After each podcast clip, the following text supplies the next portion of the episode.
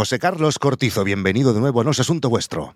Hola Víctor, tío, muchas ganas de volver por aquí. Corti es especialista en crecimiento de empresas en Product Hackers, autor del libro Psycho Growth, hackeando el cerebro de tus compradores y fundador, junto a otro chavalín de Vic, de Mumbler. Corti, la semana pasada estuvimos eh, hablando con Alex Martínez Vidal sobre la optimización de nuestros checkouts y salieron algunas dudas que estoy seguro que hoy mm, nos vas a poder resolver o ayudar o a mejorar. Tenemos una referencia que es el estudio de conversión de FLA 101 y lo que nos dice los datos del informe del último año es que el checkout en tres es el que mejor convierte, más que el checkout en un paso. Esto hace cinco años al revés. Se puso de moda el One Step Checkout, que era el que mejor convertía. En los últimos años esto ha ido cambiando. El mobile, como empieza a ser el dispositivo principal de uso, las interfaces parece que los usuarios las aceptamos mejor en pasitos, pero que esos pasitos contengan poca información. Tal vez deberíamos fijarnos en cuántas cosas le preguntamos. Si tú preguntas 10 cosas al usuario, entiendo que funcione mejor tres pasos. Pero si conseguimos preguntar solo dos cosas, tal vez funcionaría mejor solo un paso. La lógica es la que dices tú. En este estudio salen estadísticas. También es un caso concreto del e-commerce. En el e-commerce hace falta una dirección física sí o sí, que eso ya te mete más campos. Si es un producto digital no te hace falta. Pero la lógica es la que tú dices es, el mejor checkout es el que reduce la fricción al usuario, el que lo hace absolutamente más fácil. No pongáis cupones en el checkout mm. porque entonces la gente se va... Si la gente ve un campo de cupón, dice, ya vuelvo luego cuando tenga el cupón. Bueno, pues es un tío que se te ha ido.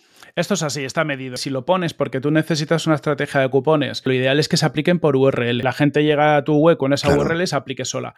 ¿Cómo muestro suficientes métodos de pago para aumentar la conversión en determinados casos, pero cómo no sobresaturo al usuario dándole 100 opciones? Lo ideal es tener un checkout dinámico que sea capaz de ofrecer a cada usuario una selección de, eh, métodos de pago distinta. En cada país el método de pago preferido es distinto. Esa adaptación al mercado local es muy importante. Lo que te hacen plataformas de pago, MultiSafePay, Adyen y demás, y empiezan ahora a ver pues, en, en los checkouts de Stripe y algunos de estos empiezan a hacer este tipo de cosas, es que tú puedes meter un huevo de métodos de pago y tener reglas un poco inteligentes y dicen, oye, a este tío, ¿qué le muestro? Porque si al usuario le das más de tres opciones, se va a agobiar. ¿Tú crees que en el checkout es donde tenemos que dar valor o explicar el valor que ofrecemos? ¿O eso lo tenemos que explicar antes? Yo creo que hay que recordar. Por ejemplo, en e-commerce es muy habitual decir a lo largo de la web, a partir de 60 euros, envío gratuito. Pero es que luego si llegas al carrito o al checkout y no lo recuerdas, hay gente que se olvida de eso y se va, se va a buscar esa información porque retenemos la información muy poquito. Entonces, todo lo que ayude a que el usuario eh, acabe convirtiendo, que compre más a gusto, sería bueno recordarlo sin que moleste la experiencia. Toda esa información que ya estaba, la gente la ve, pero no la recuerda y cuando en el momento realmente de valor, ¿no? el momento en el que tú tienes que poner la, tarjeta, que es cuando vas a hacer la compra, si se la recuerdas, consigues mayor conversión. ¿Es distinto el checkout del e-commerce del SaaS? ¿Cambian alguna cosa? Un checkout de un SaaS puede ser bastante más directito, tarjeta de crédito, nombre, y luego ya te gestiona toda la parte de facturación después y te facilita todo eso. ¿Tú crees que la percepción del usuario delante de una cosa que va a desembolsar dinero es distinta? Depende del ticket. No es lo mismo un SaaS de uso casi personal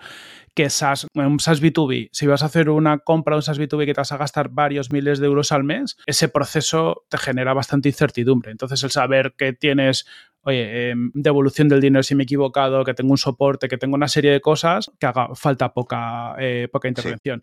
¿Qué es lo que necesitas? Poca fricción en los campos que le pides y sobre todo transmitir mucha confianza. Haz crecer tu proyecto con las historias de emprendedores que ya lo están consiguiendo. Únete a una comunidad loca por crear y compartir.